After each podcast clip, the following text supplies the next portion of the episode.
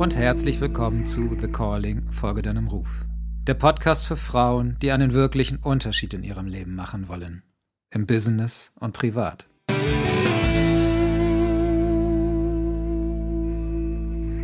So, um, Gwen, hmm. It's only a few days ago I saw you the first time on the online training with um, Sigrun. You were one of the speakers there. And I found it very interesting what you are doing. And a few minutes ago, I looked to your website and see, whoa, you are not only a digital market expert, you are the digital marketing expert, having so much Forbes 500, is it right? Forbes 500 countries uh, working for you, like Coca Cola, Walt Disney, or whatever. So I have a very good person now here. Imagine that you were invited to a friend's party and your friend would ask you to describe your life in a few minutes. What would you tell the others? What was your life like? Oh man, that's such a hard question because, like you, I probably could create books and movies about my life. But sometimes when you meet someone for the first time, you don't want to overload them, right? And so, usually, when I talk to people for the first time at a party, I pretty much say, Hi, I'm Gwen. I run my own online business. Um, and people are like, oh, online, what's that? And I tell them, you know, I work um, in advertising marketing, um, influencer marketing, uh, specifically, where I work with brands and I promote their products and services on my channels, which I started about five years ago. And now I teach other people how to monetize and grow their personal brand the same way. Okay. So let's uh, look a little bit deeper in your life. Yes. So you don't have to tell us your whole story. I think then we have three or four hours. yes, exactly. minutes, five, five, five, maybe 10 minutes. Tell us about Gwen Lane. Got it. So I grew up in LA. I actually was born in the Philippines. I'm Filipino and immigrated to LA when I was five years old. Um, I grew up here um, and ever since I was little, I wanted to be an entrepreneur.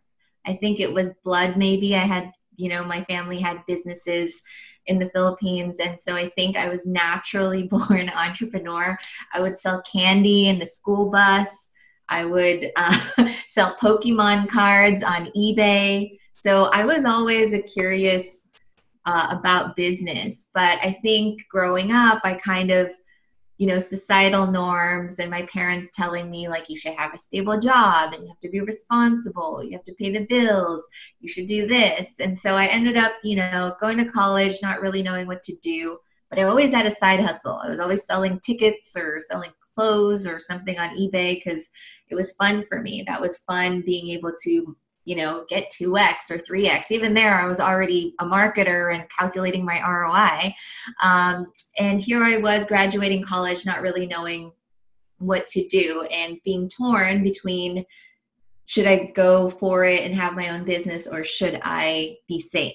And um, even then i already knew what, that's what i wanted but i kept getting okay i need to go safe route. So i got my first job um, I worked in advertising in the entertainment industry, which was great experience. I love being able to now transfer those skills um, that I was doing with big uh, movies. I worked in film marketing um, for Sony Pictures and uh, marketing their theatrical releases.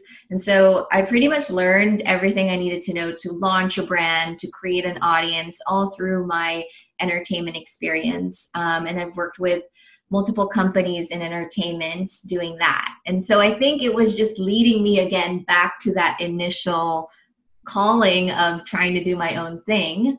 But I kept putting it off. And it, it took me about a decade to really decide that, okay, I'm going to try to do my own thing. And that's when I started my own platform, The LA Girl. And The LA Girl was a blog. It just started as me talking about things to do in LA because being from LA, growing up here, lots of people are like, what should I do on the weekend? What's going on? And so it was more of a lifestyle event. Uh, and then I talked about my travels because I traveled a lot. And so five years ago was when I started that. Two years in, I started working with major brands like Disney, Facebook, Google. They all reached out to me because I built an audience of LA women that was very engaged. Um, and so I started working with a lot of brands, was able to quit my marketing job, um, but super thankful for it because I learned so much. Um, and then people were asking me, How did you do that? How can I quit my job? How can I create my blog? How do I monetize? And so I then I landed in the online business world where I was like, I get a little tired repeating the same answers to everyone. Why not create an online course? And then I created a bunch of courses and put it in my membership. And now I have the Spark School, which is my secondary business, and I teach influencers how to grow and monetize their business. And we now have over 750 members uh, in my students that I get to teach every single day. So I'm so happy that, you know, even though, you know, I was, I think I was really wanting to do this way before in my early 20s. I had to go through that journey and get that experience. And then now we're here. So that's kind of my life story ish in five years. in five minutes, in five minutes or less. Um, but there was a lot of ups and downs. It didn't just go, oh, I started, I won. No, there's lots of up and downs, lots of challenges. I changed my offer a lot of times. Sometimes I struggled with is anyone even reading my blog? Is anyone even watching my videos? All those, you know, challenges that originally come with starting a business. So, yeah. Yeah. We, we will talk about these challenges because um, the people wanted to know okay when you're struggling what are you doing there what are you doing there so yeah uh, for me what is interesting you you told me that uh, with five years you came from the philippines to america was it hard for you and your family or was it really easy to to integrate or immigrate to the us um, so it was tough for me. Um, so I was five years old when I came here. So that brings us back a little to my story, which I think might be helpful for you guys. Is um, when we when I was born, um, my I was with my mom, and you know, there it's very cultural that you stay with the family. Um, and so my father had actually gone to the U.S. already, and my mom actually went to follow him after I was born, and I was left with my grandparents when I was four months old. And so I was not with my parents for about four years um, because they weren't able to bring me to the US because of immigration purposes. Um, and they wanted to set up that life there before I left. So I actually, it was really hard for me because when I came, I didn't, I was attached to my grandparents and not really my parents. And I also had a lot of abandonment issues. I didn't understand then, you know, immigration. And I just felt like, why? They came to visit me, but I couldn't go with them. And so I always felt like, why could I not go with them? Um, and I always had feelings of rejection as well. And so they also had my sister when they had been when they came to the US. And so she was able to travel back and forth with them. And so I always felt like, why am I not allowed to go with my parents? um, and so I, when I was very young, I had those issues. So when I came, I felt very like not part of the family because I was left behind. Okay. Coming back to the calling, um, what exactly do you think is your calling, your greatest gift, purpose, um, however you would call it? Yeah, so um, when I was building my business, I felt like it was to help people with my content. And then when people started asking me, how do I do this? I realized that my calling was to teach other people. Mm-hmm. And this experience was not because I wanted to be successful as an influencer, but to actually be able to teach and mentor other influencers. And when I looked at all the issues, they all went back to the same thing. It was actually self worth and it was worthiness. And all of them were struggling with worthiness um, and being able to monetize and sell themselves as a brand and ask big brands for money and to pay them for their services. Um, that was their biggest struggle. And so for me, it's my calling to help them rediscover that they are worthy and that they are worth something. And that does go back to my own story as when I was a child, when I had to go back and realize that I was worthy. Um, and so that's really what I teach people is like to recognize their self worth. Okay. And um, did you have some more important crossroads when you felt okay? Yeah, the first time when you came to America, um, maybe later. Tell me about some some important crossroads and moments when you are not really think of oh yeah, I'm really clear to my decision, and maybe where you struggled a little bit. Yeah. So there were lots of struggles growing up. So when I came to America, I felt like I didn't belong. Um, I didn't speak a lot of English, um, and I was really young for my age um, going into school. And so um, I really struggled with like uh, belonging and having a sense of community. Um, and so I think now with my business, it's so important for me to give that community to my students. And so I'm seeing that I'm living that out. Um, and then really that crossroad came at those points of like, do I go to college or do I start a business? And because in my mind, I wanted to please my parents and please my family that I had been desperately wanting to belong in, I wanted to show them, okay, I am going to take the path that they expect. And I felt like I always felt like I had to, I wanted to meet their expectations of me because this whole time I was trying to please them. Um, and so I went to college, and even in college, I was like, is this what I really want to do? You know, do I, is this even worth it? Like, I go to class, but I just felt like, you know i was one of, i'm one of those people that i i'm super creative i have lots of ideas but of course something in my mind was always like no but i have to be safe first or i should get a degree so that i have something to fall back on right? And in asian culture it's like you have to go to school. There's no going not going to school. There's no dropping out and you know doing something else like that you have to have this. And i also felt like at the time like my parents they did everything for us to go to school and to get the dream and they brought us here to be able to have those opportunities. So i had that guilt of like i have to do this because you know my parents brought me here so that i could have these job opportunities and stuff like that. And so in my 20s after i graduated that was when i was like what do i really want to do? And what do I want to create in the world? In the 20s to 30s, that period was a lot of like self uh, trying to figure out who I was and who I wanted to be. I traveled a lot. I lived in Europe for a while because I was trying not trying to figure it out. Um, I would be at my job and I would be sitting at my cubicle thinking, "Is this is this all?" is am I just to stay here till I'm 60 and then retire? Like looking out the window, I'm like, am I stuck here nine to five every day for the rest of my life? So there were times where I was questioning, like, what am I supposed to be doing here? And at the back of my mind, now, no, now knowing, like, it has always been, there's always been something there, but I think I was just not ready or brave enough to pursue it and it wasn't until my late 20s that I realized, you know what, like, I don't want to be that person that's stuck in an office for 40 more years.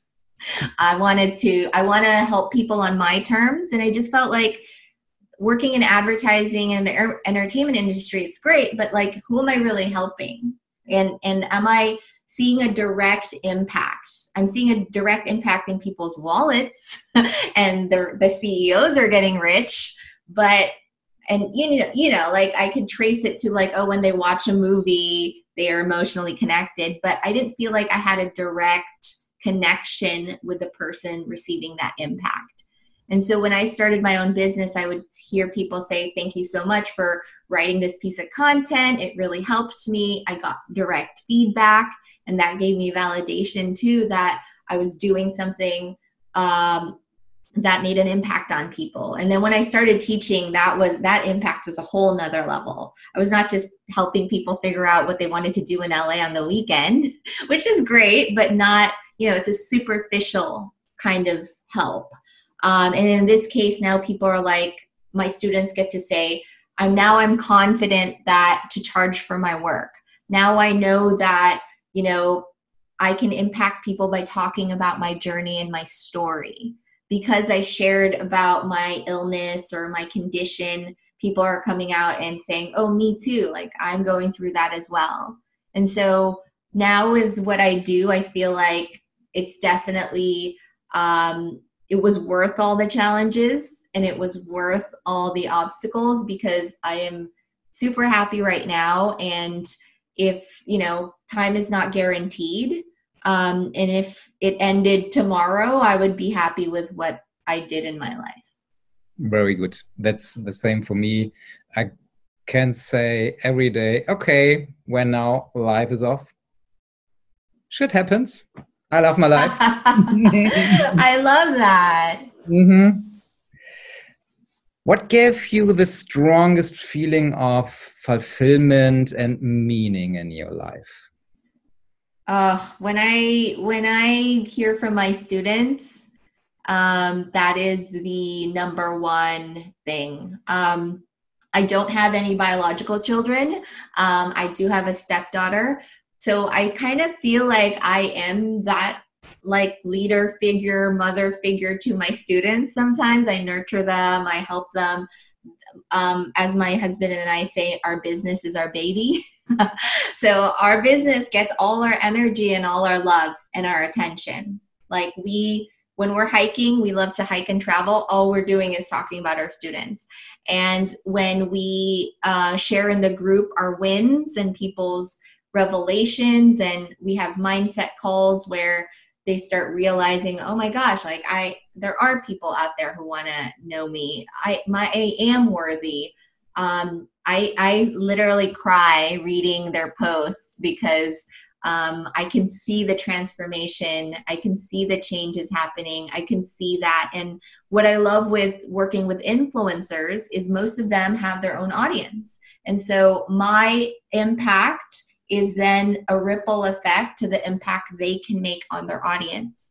And most of them have 1,000 followers, 10,000 followers, 100,000 followers. Um, and so my mission is to impact in in hopefully uh, at least a billion people just by helping 100,000 influencers with 10,000 followers. I did that calculation. Um, I'm able to do that with the ripple effect that I'm creating with the influencers I'm working with. One billion people. Okay, it's a really small mission, but it's it's okay. Great, I love it. Yeah, for me, my mission is to to um, remember to remind um, people now women to their birthright to remind uh, millions of, of women to their birthright the right of a fulfilled successful healthy life full of wealth and yeah i love that. Wow. So how has your life changed since you followed your path? What was different to the life before? Definitely that freedom. So before when i was going to my job i just felt like i was you know a prisoner. It was you know not literally, but it felt like I, you know, felt committed that I had to physically be in the office and then my energy and my creativity would belong to the company I worked for.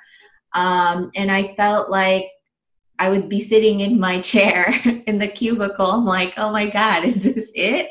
It really felt like like I was suffocating and physically it started manifesting um, especially when I was doing my business on the side. I couldn't wait to get home to work on my business. I, I woke up every day at 5 a.m.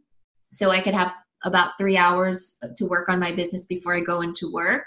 So I became very obsessed with creating this my it was like the path to freedom. It was like my my salvation. I could be saved by this other thing I was creating if I could you know be i was able to monetize and get it to the point where it can replace my salary.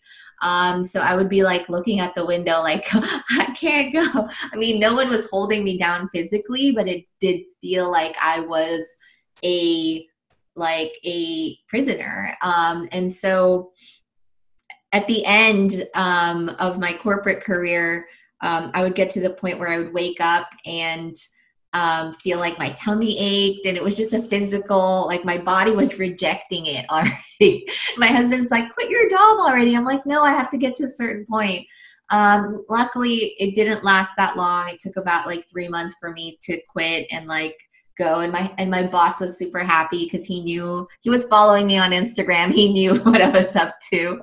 And he was like is it time? And i'm like yes it's time. So he was super happy for me. He's like if you can do it on your own why not? If you have the chance the opportunity to build your own thing he's like why not? Um, so i'm super happy happy about that. So now like I work and I'm still in the office building my business, but it's on my terms, right? If I want to go for a hike, if I want to go to the beach, I can do whatever I want. And I have the the opportunity to move my day, be flexible, and I love going to my job knowing that I am impacting those people directly. Um, and I could see the impact. I could see the changes in real time, and I don't have to wait to see it like years from now. So I do love the freedom and I love to see the results that I was able to directly impact. Okay, yeah. Let's dive a little bit deeper. What have been the most touching or moving moments in your life so far? Yeah, um, I think some of it is is definitely back to you know working with my students when i'm teaching them one on one and i could see their face and kind of something goes off. Like they would be doubting themselves being like can i even do this? Um, i don't have time. I really want to support you know my husband my family with this business but i don't know if i'm ever going to get there. Um, and so i work with them through it. Um, i coach them and I'm able to see like physically that they are able to see the possibility that it can happen for them. Um, so some of the touching moments is when you know my students are like, "Oh my God, I you know I was negotiating with a brand and I asked for three times the amount and they said yes and they couldn't believe it and they're like, "Yes, you are worthy." And you know it's not really about um, you know the brand it's about you asking for your worth and being confident about that. Um, and then i've had people quit their jobs because they were able to create a business so similar to the path i was in like their their business was able to sustain their livelihood. And so they get to stay home with their kids. They get to their husbands now working with them in their business. So i love being able to to to help them with that success and that is the most touching for me. Like if, if i just have those every day i'm i'm a happy person. Um, i love seeing that results. And also like now um, my husband is working with me in the business now. So he is part of the business. So the fact that um, I'm, I'm able to do that and we're able to be free and live on our own that has been the best feeling so he's your CEO, yeah? no, I'm the CEO. no, I'm the boss. Um, he's the COO and the CTO. So he does tech and operations. Um, but yeah, I'm the CEO. I technically started the business before we were dating. So I had to tell him, like, nope, this is my business, but you're welcome to work for me.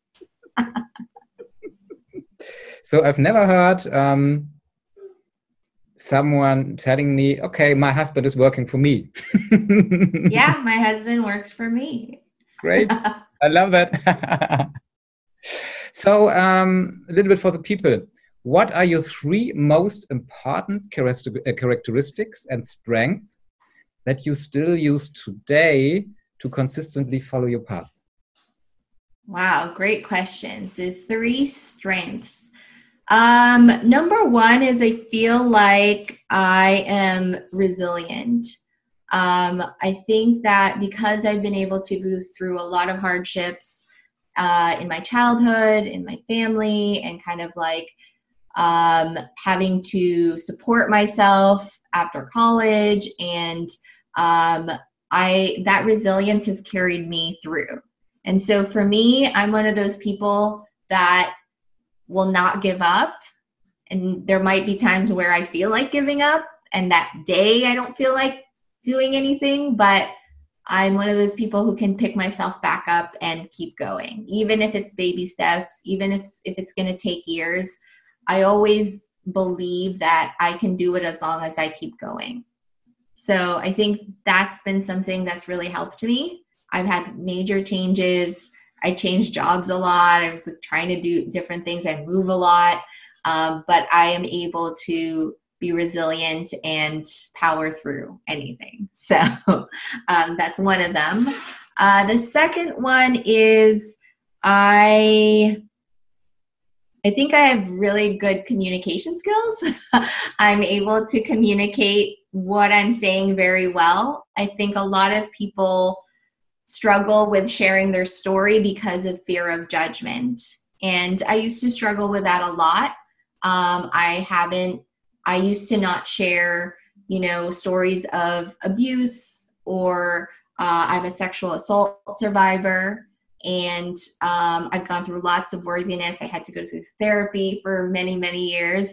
Um, and now, now I share it openly because I know that people can connect with that emotionally. And I think that when I share it, there are lots of people who are not brave enough to share it, but they are, they feel like they're not alone. And if they can see someone who's overcome that and was able to be successful, then they could see the possibility themselves.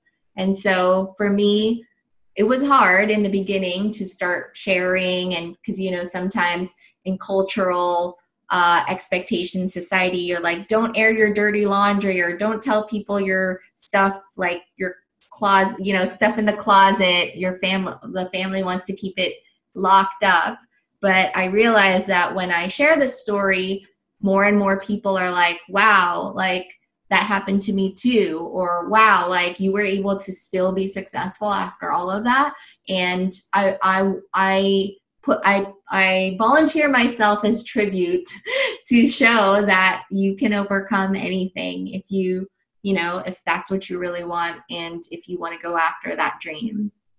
So communication um we talked about resilience and the third one um I think the thing that has helped me get to where I am is the willingness to learn I think I am forever learning. Like just because I'm a coach and a teacher doesn't mean I'm not always a student. I am a student forever. Like I love learning. I take many courses, I take programs, I have coaches myself.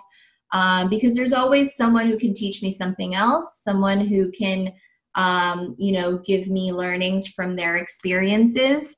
Um, and I think that sometimes when people reach a certain level, they think they're done learning. And I don't believe that. I feel like we're always, always learning. And so, even from my students, I'm learning. And so, I think if you keep an open mind and open heart and be willing to listen, that um, you move faster because you're able to soak it in instead of rejecting other people's ideas and uh, things that you could possibly learn from.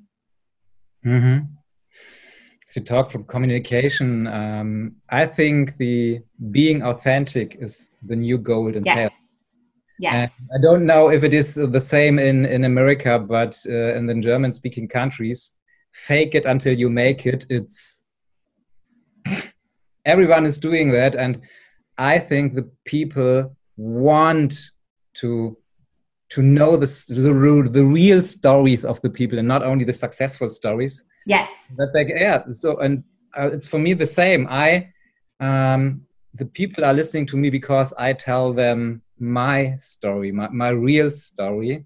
And that's uh, what is, yeah, where I can give an impact to them. And I hope that the people are going more and more and more being really, really authentic because that's it. That's me. That's you. And that's life.